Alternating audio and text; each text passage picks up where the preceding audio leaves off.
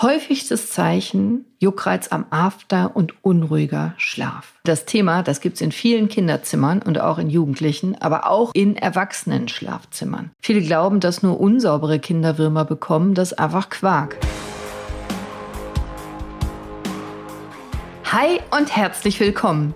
Schön, dass du da bist. Ich bin mal gespannt, ob du bleibst, weil die heutige Folge, ach, das ist kein typisch orthopädisches Thema, aber kann Ihre Arzthelferin bitte rausgehen, hat er zu mir gesagt. In meiner Sprechstunde, in der sportmedizinischen Sprechstunde der Teenager. Und ich war ein bisschen erstaunt, weil ich kannte den jungen Mann schon viele Jahre. Guter Typ, cooler, sportlicher Junge, äh, Fußballer, sehr ehrgeizig, kam immer mal wieder mit einer Sportverletzung oder sowas, war nie ernsthaft krank.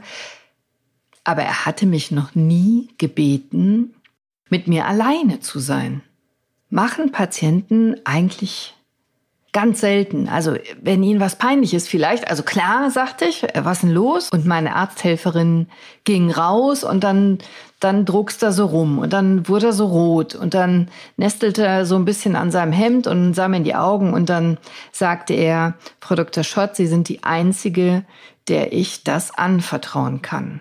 Ich kann es niemandem sagen und ich hatte sofort so ein beklemmendes Gefühl. Also natürlich freue ich mich darüber, das ist äh, toll, toll, wenn ein Patient so ein gutes Vertrauensverhältnis zu mir hat.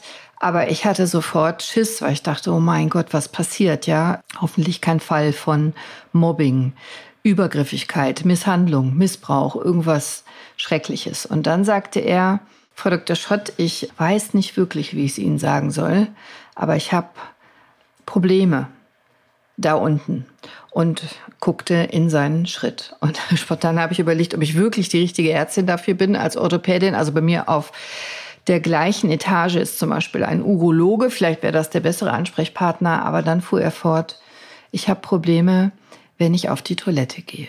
Und so erfuhr ich seine Symptome. Aber bevor ich jetzt weiter erzähle, wie es dann ausging mit dem jungen Mann, kommen wir zu einer meiner Lieblingsrubriken kurz, dem Rezidiv. Rezidiv. Ein Rezidiv nennen wir in der Medizin nämlich etwas, was wiederkommt. Wenn etwas wiederkommt, nennen wir es Rezidiv. Boomerang könnte man es nennen, aber es wäre nicht medizinisch, deswegen Rezidiv. Und ich habe eine Anfrage bekommen zu meiner Kopfschmerztablettenfolge. Tanja hat mich nämlich gefragt in Spotify. Super tolle Folge hat sie geschrieben. Danke für Ihre Erklärung. Vielen Dank. Tanja, was halten Sie von Amitriptylin in niedriger Dosierung bei chronischen Spannungskopfschmerzen? Alle dargelegten Tabletten waren wirkungslos. Tanja, einmal ganz kurz. Also natürlich kann ich hier in einem Podcast nicht dich medizinisch sinnvoll beraten, aber ich kann dir kurz was sagen zu Amitriptylin. Das ist nämlich eigentlich ein Medikament gegen Depressionen und gleichzeitig, das ist nämlich zufällig rausgekommen, ein sehr wirksames Co-Analgetikum. Co zusätzlich Analgetikum Schmerzmittel. In einer sehr niedrigen Dosierung wirkt es nämlich tatsächlich als ein gutes Schmerzmittel zusätzlich mit anderen Schmerzmitteln. Und das wird oft nicht gewusst.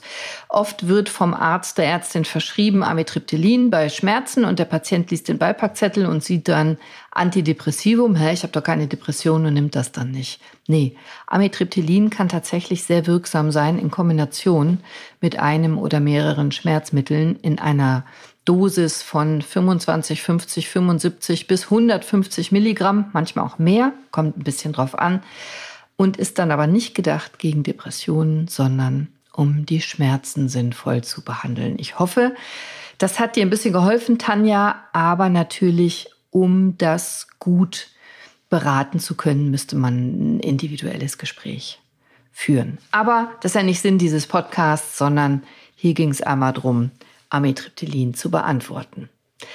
Aber von den Tabletten gehen wir jetzt zurück zu dem Teenager. Heute geht's nämlich um Würmer. ja, du hast richtig gehört. Heute geht's um Würmer. Der junge Mann hatte nämlich ein juckendes Thema am Hintern. Und das Thema, das gibt's in vielen Kinderzimmern und auch in Jugendlichen, aber auch in Erwachsenen-Schlafzimmern. Und das Thema heißt Würmer. Und ja, das klingt nicht einladend, weiß ich, Aber bleibt dran, es wird nämlich lehrreich, humorvoll und definitiv spannend. Und Würmer gibt es so viel häufiger, als du vielleicht denkst. Denn wenn jemand mal einen Wurmbefall hat oder sein Kind, dann, dann wird immer so schnell der Gedanke laut, warum gerade ich? Wie kann das sein? Äh, ist mein Kind dreckig? Nee, Du bist überhaupt nicht alleine mit dem Thema Würmer. Lass dir das sagen.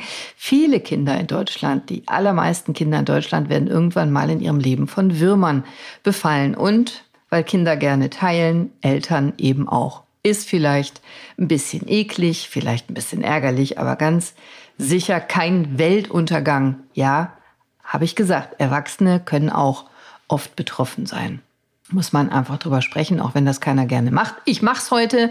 Du erfährst heute in dieser Folge die wichtigsten Fakten und Informationen rund um das Thema Würmer, insbesondere bei Kindern. Die typischen Sorgen von Eltern und Kindern, häufige Mythen, da wird wahnsinnig viel Falsches erzählt. Symptome, Therapie, was macht denn so ein Kinderarzt normalerweise oder ein Arzt? Worauf musst du achten, wenn du infiziert bist oder dein Kind? Was kannst du tun? Gibt's Gefahren und wie beugst du denn vor? Prävention. Und komm, trau dich. Lass uns eine Wurmfolge zusammen durchziehen. Ich find's lustig. Und ja, ich hatte auch schon Würmer. Sowohl als Kind als auch als Mama. Und ich wasche mir mit Sicherheit häufiger am Tag die Hände als du und desinfiziere mir die Hände viel häufiger als du. Und siehste, trotzdem kann's passieren. Und zuerst mal ein kleiner Rückblick Vielleicht würdest du es gar nicht glauben, aber Menschen und Würmer haben eine unfassbar lange gemeinsame Geschichte. Wirklich vom Höhlenmenschen bis heute. Würmer haben sich immer irgendwie bei uns eingeschlichen. Also ein echtes Zeichen von Beständigkeit. Und es gibt natürlich unfassbar viele Arten von Würmern. Aber ich will heute mit dir eigentlich nur einen Blick auf unsere typischsten Mitbewohner werfen. Und da gibt es eigentlich drei Hauptverdächtige. Der Madenwurm, der Spulwurm und der Hakenwurm. Ja, Klingt wie die Namen von Wrestlern, ne? Das sind die drei Hauptverdächtigen. Der Madenwurm, der Spulwurm und der Hakenwurm. Der Madenwurm, der ist dünn, weiß, sieht aus wie so ein kleines weißes Fädchen, kurzes. Der Spulwurm ist eher wie so ein rosa dickes Gummiband und der Hakenwurm ist, na, wie der Name schon sagt, hakig. Das ist so ein kleiner, gebogener Geselle. Und viele Eltern zucken zusammen, wenn sie das Wort Würmer hören. Aber das tut nicht Not. Manchmal sagen die Kinder auch nicht, sie haben Würmer in ihrem AA, sondern Reiskörner. Dann solltest du auch genau hingucken. Ja, tut mir leid, ist eklig, müssen wir jetzt gemeinsam durch, aber du musst dir den Code anschauen, denn einige Würmer sehen aus wie dicke Reiskörner. Das sind dann nämlich eher die Bandwürmer. Genau genommen, das sind Segmente, ein Teil der Bandwürmer, das nicht der komplette Wurm. Tut mir leid, wenn ich dir jetzt so schief versaut habe, aber Bandwürmer. Ich erzähle dir das gleich nochmal genauer. Erstmal die typischen Sorgen von Eltern. Angst. Angst, dass das Kind schlimm krank ist, sehr dreckig ist, das Immunsystem kaputt ist. Nee, alles nicht. Angst vor Ansteckung, ja, das ist berechtigt. Also Würmer werden sehr gerne innerhalb der Familie weitergegeben. Da musst du ein paar Sachen wirklich beachten, damit du dich nicht ansteckst, sage ich dir gleich. Hab keine Angst um die Gesundheit des Kindes und mögliche Komplikationen. Die sind extrem selten und es sollte dir nicht peinlich sein. Du solltest keine Scham haben und darüber sprechen. Typische Mythen die ich immer wieder höre, Missverständnisse und Mythen, die sind tatsächlich nicht wahr. Das sind Fehlinformationen. Die fünf häufigsten Fehlinformationen habe ich dir mal zusammengetragen. Erstens, schmutzige Kinder bekommen eher Würmer. Nee, mm -mm, nee, das stimmt einfach nicht. Viele glauben, dass nur unsaubere Kinder Würmer bekommen. Das ist einfach Quark. Nicht wahr. Alle Kinder können Würmer bekommen, alle Erwachsenen übrigens auch. Und zwar unabhängig von ihrer Sauberkeit, weil Madenwurmeier einfach überall sein können. Überall da, wo Menschen sind, überall da, wo Kinder sind, besonders. Und die sind einfach super leicht übertragbar und nicht mit dem bloßen Auge sichtbar. Also in jedem Kindergarten, in der Schule, wo man sich gemeinsam aufhält, überall, wo Menschen zusammenkommen können. Wurmeier sein kann man mit Würmern in Kontakt kommen. Und während einige Wurmarten durch Tiere übertragen werden können, also zum Beispiel durch Hundekot, ist das bei Madenwürmern eben nicht so. Das ist ein ganz typischer Menschenwurm. Der wird von Mensch zu Mensch übertragen, hat nichts mit Tieren zu tun. Und nächste Fehlinformation, wenn mein Kind keinen Juckreiz hat, hat es keine Würmer. Nee, mm -mm, auch falsch. Also Juckreiz am After ist zwar das häufigste Symptom, gerade bei den Madenwürmern, aber du kannst auch infiziert sein ohne Juckreiz. Es gibt es auch in asymptomatisch. Du kannst trotzdem eine Infektion haben, auch wenn es nicht juckt.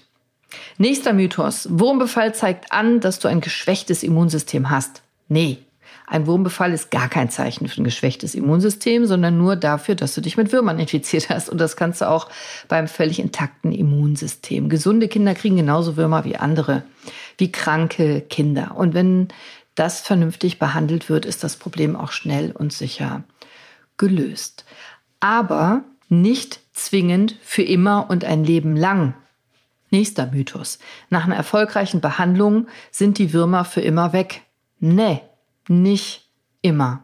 Denn du musst ein paar präventive Maßnahmen befolgen. Also du musst ein paar wichtige Hygienepraktiken beibehalten und die Umgebung sauber halten, damit du dich nicht erneut infizierst. Es ist nämlich leicht möglich, sich erneut zu infizieren, insbesondere wenn du nicht alleine wohnst. Und bitte, viele dieser Mythen, die ich jetzt gerade gesagt habe, die können ja zu Schuldgefühlen führen oder zu falschen Annahmen bei Eltern. Deswegen ist mir ganz wichtig, dass du weißt, wie es korrekt ist, dass du hier ehrliche, korrekte Informationen bekommst, dass ich dich versorgen kann mit Maßnahmen ganz pragmatisch, damit du keine Bedenken hast und dich auch traust, einen Kinderarzt zu konsultieren. Symptome habe ich schon gesagt, also Juckreiz am After, besonders nachts, besonders bei den Madenwürmern, das sind die häufigsten. Also das sind, so habe ich gesagt, kleine weiße bewegliche Würmchen und die Weibchen kommen eben nachts, wenn der Körper ruhiger ist, wenn du schläfst, gerne nach unten aus dem Darm, aus dem Anus und legen die Eier ab am Anus. Und warum machen die das? Na, damit du dich kratzt. Und wenn du dich nämlich kratzt, dann hast du die Wurmeier unter deinen Fingernägeln, an den Fingern, fasst irgendwas an und dann sind die Wurmeier verteilt und jemand anderes, der dann dahin packt und in den Mund fasst, hat die Wurmeier dann in seinem Mund. Oder du selber kannst dich immer wieder neu infizieren, indem du dich kratzt und dann an den Fingern lutscht, an den Nägeln kaust, dir die Finger in den Mund steckst. Deswegen ist nämlich Händewaschen die aller, aller, aller, aller wichtigste Maßnahme. Andere Symptome sind selten, also Bauchschmerzen, Durchfall, Gewichtsverlust oder sowas. Das ist wirklich ultra selten. Juckreiz und Unruhe. Das ist das häufigste. Ja, und wie macht man jetzt die Diagnose?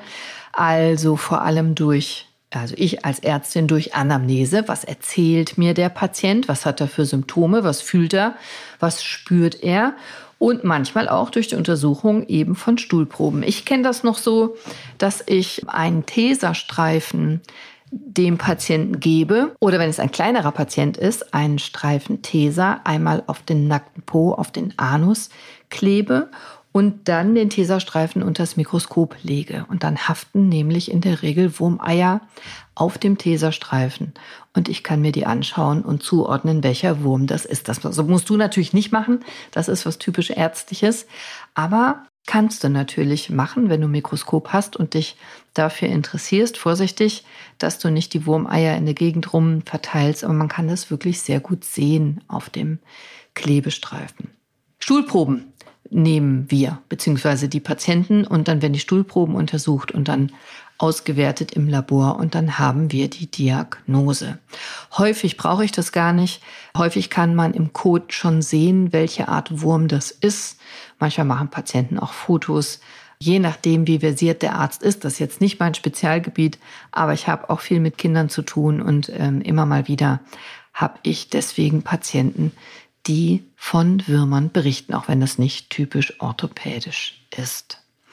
Mit dem richtigen Medikament, es gibt verschiedene gut geeignete Medikamente, ist das Problem dann schnell behoben. Also macht dir keine Sorgen. Man kann es wirklich gut behandeln, vorausgesetzt, man hat eine gute Diagnose. Also, nochmal ganz kurz, ich beschreibe dir nochmal ganz prägnant die drei häufigsten Würmer. Die Madenwürmer, Oxyuren heißen die auch. Die sind kurz, weiß, dünn, ähnlich wie so ein kleines Stück weißes Garn. In der Regel wirklich kurz, so zwei bis zwölf, dreizehn Millimeter nur lang. Wirklich kurz, dünn, weiß, bewegen sich oft und sind vor allem nachts aktiv. Das sind die häufigsten. Dann gibt's die Spulwürmer, Ascaris lumbricoides. Die sind eher so rosa, rosa bis gelblich-weiß, also eigentlich so ein bisschen wie gekochte Spaghetti, so zylindrisch. Die können viel länger werden, 15 bis 35 Zentimeter, sind also viel größer und dicker als die meisten anderen Darmwürmer. Und dann gibt's noch die Hakenwürmer, die sind schon wieder sehr viel seltener. Ankylostoma duodenale heißen die oder Necator americanus. Die sind so ähnlich wie gebogene Nadeln. Klein, dünn, gebogen. Auch nur so ein Zentimeter oder ein bisschen kürzer. Und die haben eben diesen Haken, diese gebogene Form an einem Ende. Da kann man die sehr gut dran erkennen. Aber natürlich das soll jetzt dir nur so einen Anhalt geben, so einen Überblick bieten. Bei Verdacht auf Wurminfektion bitte such einen Arzt auf, eine Ärztin und vertraue jetzt nicht deiner visuellen Erkennung meiner Beschreibung im Podcast. Es geht hier nur darum, dass du schon mal eine Idee hast und keine Angst. Und dann wollte ich dir noch was zu diesen dicken Reiskörnern sagen. Also dicke Reiskörner, das sind typischerweise Bandwurm Segmente. Bandwürmer, das sind ganz lange, flache Würmer, die können wirklich lang werden, meterlang, und die setzen sich aus ganz vielen kleinen Segmenten zusammen.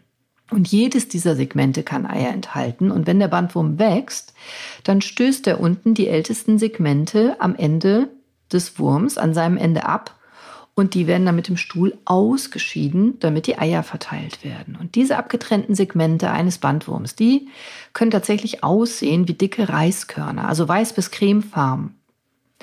Und die können sich tatsächlich nach dem Ausscheiden auch noch ein bisschen bewegen. Also ist ja auffällig. Bewegliche Reiskörner gibt's ja eigentlich nicht. Und wie kommst du an Bandwürmer? Hm, also, das sind relativ selten in Deutschland, aber durch den Verzehr von rohem oder eben fast rohem Fleisch, also gerade so Rindfleisch oder Schweinefleisch, wenn das nicht ausreichend gekocht ist, oder durch den Kontakt mit infizierten Tieren. Also, wie bei allen Wurminfektionen gilt, Arzt konsultieren. Und jetzt halte ich fest, das ist etwas, da setzen sich meine Patienten immer auf den Hintern, wenn ich das sage. Der Befall mit Würmern. Wir nennen das humanpathogene Würmer. Also der Madenwurm zum Beispiel, der den Menschen befällt, der ist in Deutschland tatsächlich bedeutsam, weil im Kindesalter zwischen zwei und 20 Prozent der Kinder betroffen sind. Also bis jedes fünfte Kind, wenn du zehn Kinder auf dem Kindergeburtstag siehst, haben wahrscheinlich zwei davon Würmer im Durchschnitt. Wir nennen das Enterobiose, also Erkrankung an Wurmbefall. Das Schlimmste daran ist eigentlich die psychische Belastung, wenn Kinder mitbekommen, dass sie Würmer haben oder Eltern, weil es dann peinlich wird, weil die sich schämen. Und das muss wirklich nicht sein, weil, guck mal, wenn 20 Prozent der Kinder, der Kleinen auf jeden Fall, bis zu 20 Prozent mit Würmern infiziert sind, das ist überhaupt nichts Seltenes. Ja, es gibt nicht wirklich systematisch gesichertes Wissen dazu. Vielleicht hast du es schon mal gesehen, wenn du im Internet gegoogelt hast. Dabei ist die Behandlung relativ leicht. Es gibt keine deutsche Leitlinie dazu. Deswegen habe ich dir diese Folge gemacht, damit du ein bisschen strukturiertes Wissen von mir bekommen kannst. Guck mal, mehr als eine Milliarde Menschen sind weltweit davon befallen. Für Europa gibt es so Schätzungen für Kindergarten- und Grundschulkinder von circa 20 Prozent. Habe ich ja gerade gesagt, Kleinkinder unter zwei Jahre häufiger befallen, ältere Kinder über 14 Jahre seltener befallen, Erwachsene nur noch sporadisch, besonders Eltern oder wenn sie zusammenleben mit Kindern. Und Hauptrisikofaktoren sind Kinder im Alter von vier bis elf Jahren. Warum? Weil die oft unkontrollierten Finger im Mund stecken. Anus-Finger-Mund-Kontakt nennen wir das. Also, weil sie Nägel kauen, äh, weil sie äh, am Finger rumlutschen, weil sie vielleicht nicht so oft die Hände waschen. Und nee, gibt keine größeren randomisiert kontrollierten Studien dazu. Und die Dunkelziffer ist mit Sicherheit hoch, weil sich nicht jeder traut, zum Arzt zu gehen. Aber das ist ja mal eine Ansage, finde ich. Und es gibt wirklich gute Medikamente, die nennen wir Antihelmintika. Helmintika, Würmer, Anti-Gegenwürmer, Mebendazol, hast du vielleicht schon mal gehört. Gibt noch ein paar andere Stoffe und die Therapieerfolgsraten sind damit wirklich hoch, über 90 Prozent.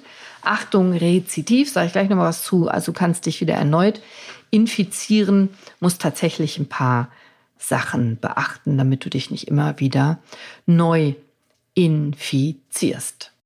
Also Therapie. Ja, am häufigsten bei Madenwürmern wird Mebendazol oder Pyrantel gegeben. Das sind die häufigsten Medikamente, hast bestimmt schon mal gehört. Oft wird eine zweite Dosis nach zwei Wochen gegeben, um einen erneuten Befall zu verhindern. Also wenn das Medikament genommen wird, dann sterben die Tiere im menschlichen Körper ab. Das Medikament sorgt dafür, dass die Würmer sozusagen verhungern. Die können den Zucker nicht mehr verstoffwechseln und verhungern dann im Körper, werden dann tot ausgeschieden, aber die Eier sind ja noch da. Und wenn dann eben nicht Hygienemaßnahmen wirklich richtig, richtig krass beachtet werden, kann es sein, dass das eine oder andere Ei doch wieder den Weg in den Mund findet und dann daraus wieder neue Würmer entstehen. Und dann bist du praktisch neu infiziert und dann müsste man nochmal neu das Medikament nehmen. Deswegen häufig ist es so, dass man es ein paar Tage gibt, meistens drei Tage und dann nach zwei Wochen nochmal eine zweite Dosis, um eben diese erneute Infektion zu vermeiden. Und du hast gerade schon gehört, Hygiene ist das A und O. Hygiene, regelmäßiges und gründliches Händewaschen mit Seife, am besten Fingernägel bürsten, gründlich schrubben, besonders, also die Fingernägel, nicht die Finger schrubben, die Fingernägel, besonders nach dem Toilettengang, vor dem Essen, nach dem Spielen im Freien. Und diese ganz kurzen Fingernägel, die sind deswegen so wichtig, weil sie die Chance vermindern, dass Wurmeier sich unter den Nägeln festsetzen. Und in der Wäsche sind natürlich dann auch die Wurmeier, das heißt Unterwäsche, Bettwäsche, Handtücher täglich wechseln und möglichst bei hoher Temperatur waschen.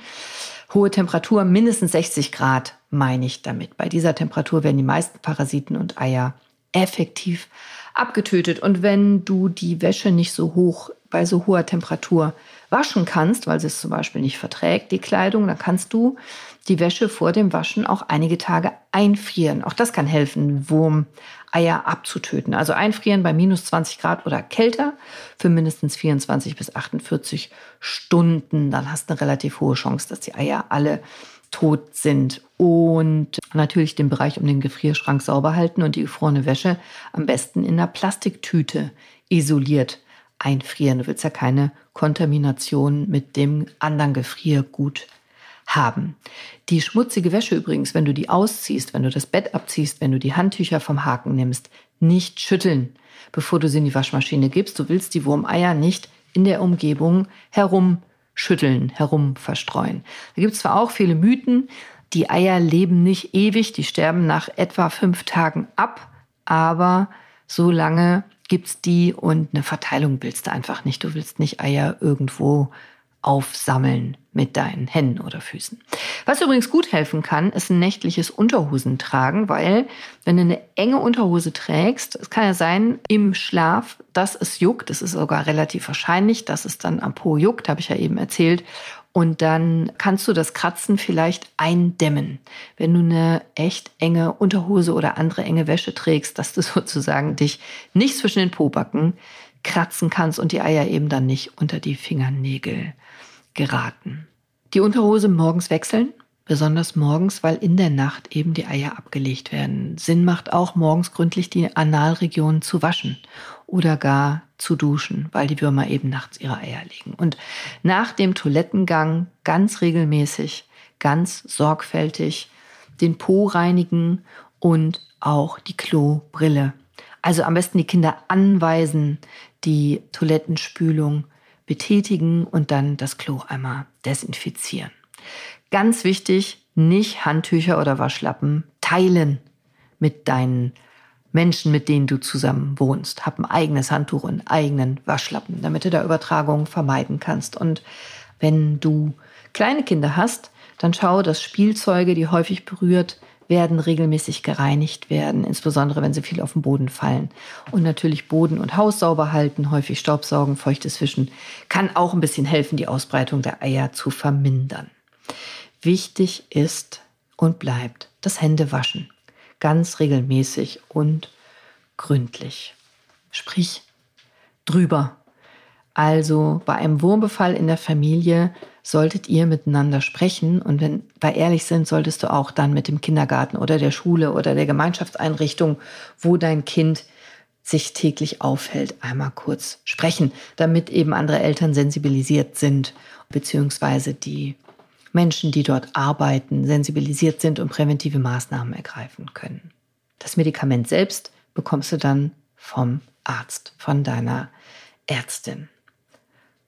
Und achte drauf, nach erfolgreicher Behandlung, ob du eine Reinfektion, eine erneute Infektion vielleicht bekommst nach ein paar Wochen, damit die zweite Dosis dann gegeben werden kann. Es gibt übrigens wirklich gute Cremes und Salben, die helfen können. Dieser Juckreiz kann echt gemein sein, besonders von den Madenwürmern. Und da gibt es wirklich ein paar gute Optionen. Insbesondere Zinksalbe. Kennst du vielleicht? Zinksalbe nehmen wir eigentlich, um bei Babys, die eine Windeldermatitis haben, also eine Entzündung in der Windel haben, die Haut zu schützen.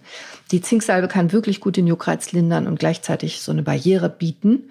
Also wenn da richtig gut der Anus eingeschmiert wird, dann kann das verhindern, dass die Wurmeier sich weiter ausbreiten. Manchmal braucht man vielleicht sogar eine schwach dosierte Hydrocortison-Creme um den Juckreiz kurzzeitig zu lindern. Das sollte dann aber der Arzt, die Ärztin verordnen. Das solltest du nicht einfach so machen. Vaseline und Feuchtigkeitscremes können auch sehr gut helfen, äh, die gereizte Haut zu beruhigen und die können auch so eine Barriere bilden. Ich persönlich, das habe ich nirgendwo im Internet gefunden, aber ich persönlich finde ein Produkt total hilfreich. Das ist jetzt meine ganz persönliche Empfehlung und das ist ein Reinigungsschaum. Und zwar ein mikrobiomfreundlicher Reinigungsschaum. Das klingt jetzt so abgefahren. Es ist im Prinzip eine umweltfreundliche Alternative zu feuchtem Toilettenpapier. Das ist ein pflegender Schaum, der dein Toilettenpapier feucht macht. Und das ist besser für deine Haut, für die Hautflora im Intimbereich, weil der Hintern sonst so schnell wund wird, wenn du zur Toilette gehst und eben die Haut schon so gereizt ist vom Kratzen und von den Würmern. Also in dem Schaum ist sowas drin wie Ektoin, das ist zellschützend, das bindet Wasser und baut so eine feuchte Schutzschicht auf, dass die sensible Haut weniger empfindlich ist. Da sind verschiedene Extrakte aus Kugelblume und Kirschknospen und sowas drin und noch ein paar andere Sachen. Also das pflegt und beruhigt die empfindliche und da gereizte Haut. Nimmst du so ein, zwei Pumpstöße auf trockenes Toilettenpapier und dann nimmst du das Toilettenpapier wie gewohnt zur Reinigung und Pflege. Und das ist so ein sogenanntes Leave-On-Produkt. Das musst du dann nicht wieder abwaschen, kannst du drauf lassen. Ab etwa dem dritten Lebensjahr kann man das sehr gut benutzen, sagt der Hersteller. Ich bin sicher, man könnte es auch vorher benutzen, aber gesetzliche Pflichtangabe ist geeignet ab drei Jahren. Also wenn dich das interessiert, ich packe dir den Link in die Show Notes. Wenn du da drauf klickst, kannst du es dir im Internet bestellen. Ist übrigens auch ein sehr schöner Reinigungsschaum, wenn man nicht infiziert ist und keine Würmer hat und daran interessiert, einen gut gepflegten Po zu haben. Aber Achtung, all diese Cremes, Salben und Schäume, die lindern den Juckreiz, die behandeln aber nicht die Ursache. Also die sind nicht gegen die eigentliche Wurminfektion hilfreich, nur gegen den Juckreiz. Zur Behandlung der Wurminfektion brauchst du spezifische Medikamente. Ist ja eigentlich klar oder? So, Gefahren? Nee.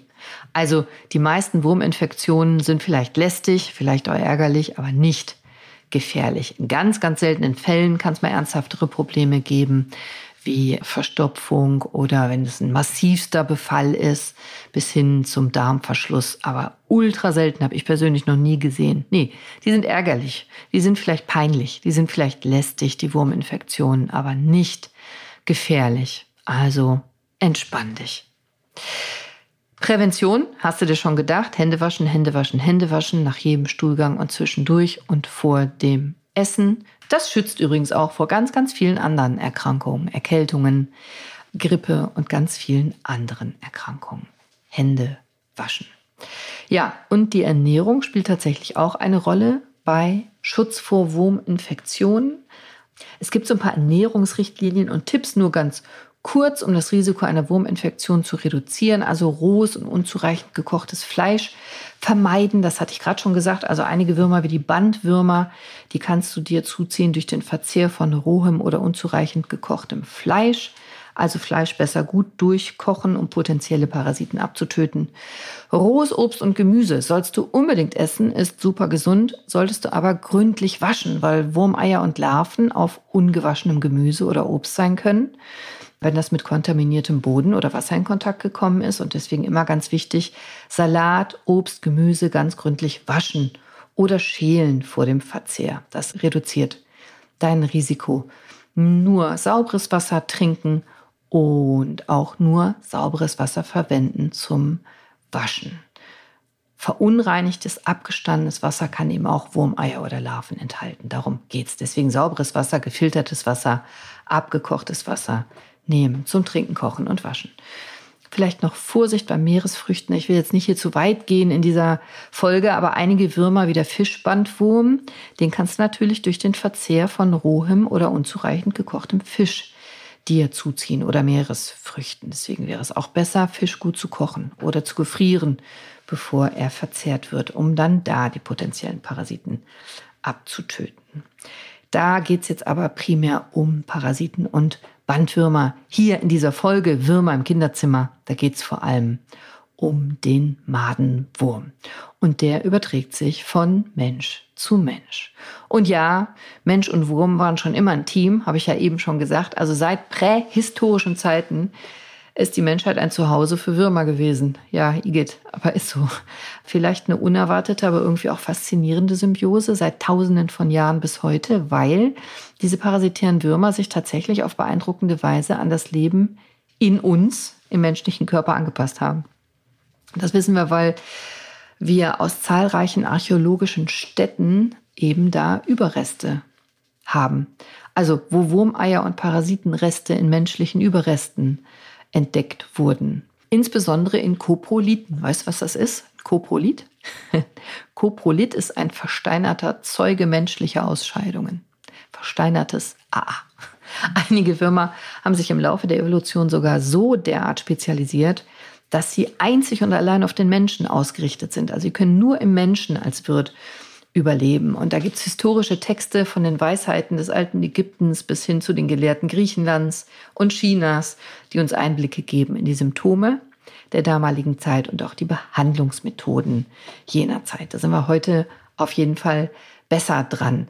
Aber ich will dir trotzdem noch unbedingt eins mitgeben. Das ist nämlich nicht alles nur schlecht, sondern diese Koexistenz, die hat nämlich wahrscheinlich auch unsere körpereigenen Abwehrmechanismen geprägt.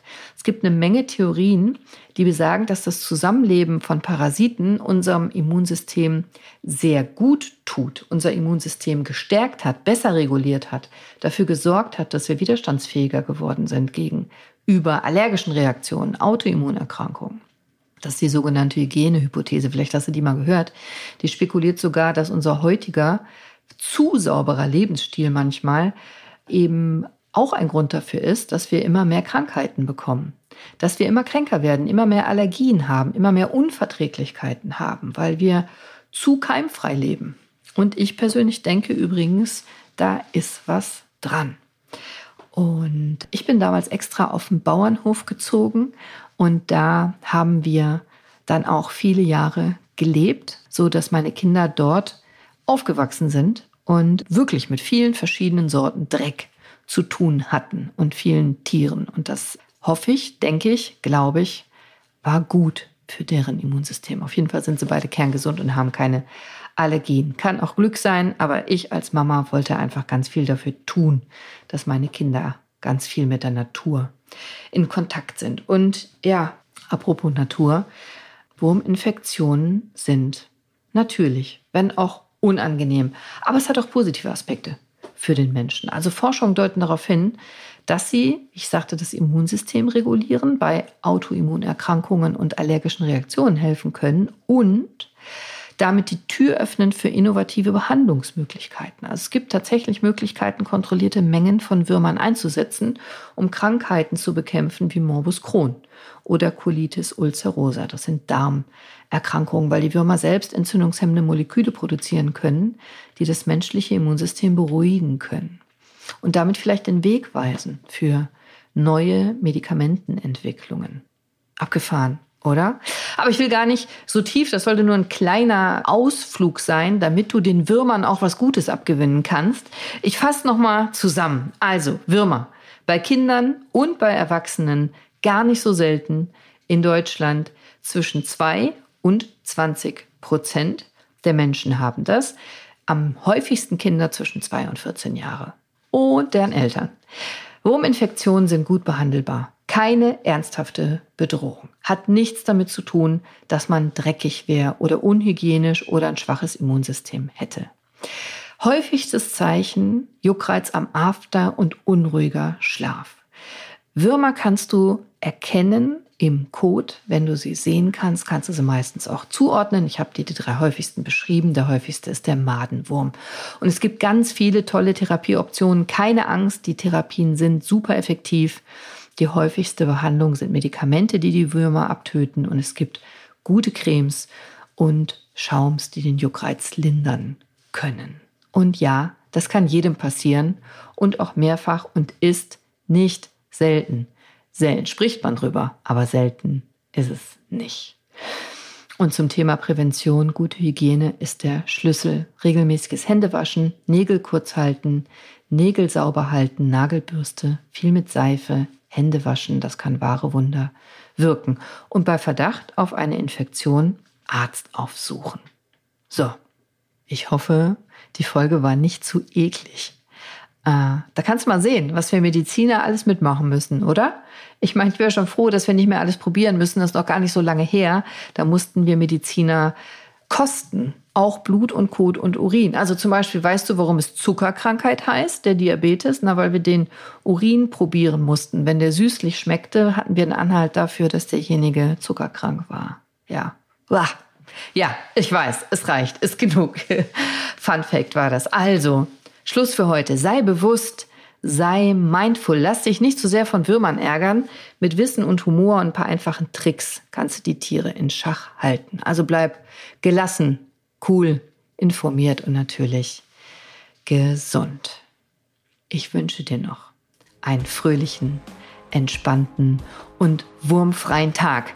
Schreib mir mal in den Kommentaren, wie dir diese Folge gefallen hat. Und ich freue mich auf dich. Bis nächste Woche. Deine Cordelia. Ciao.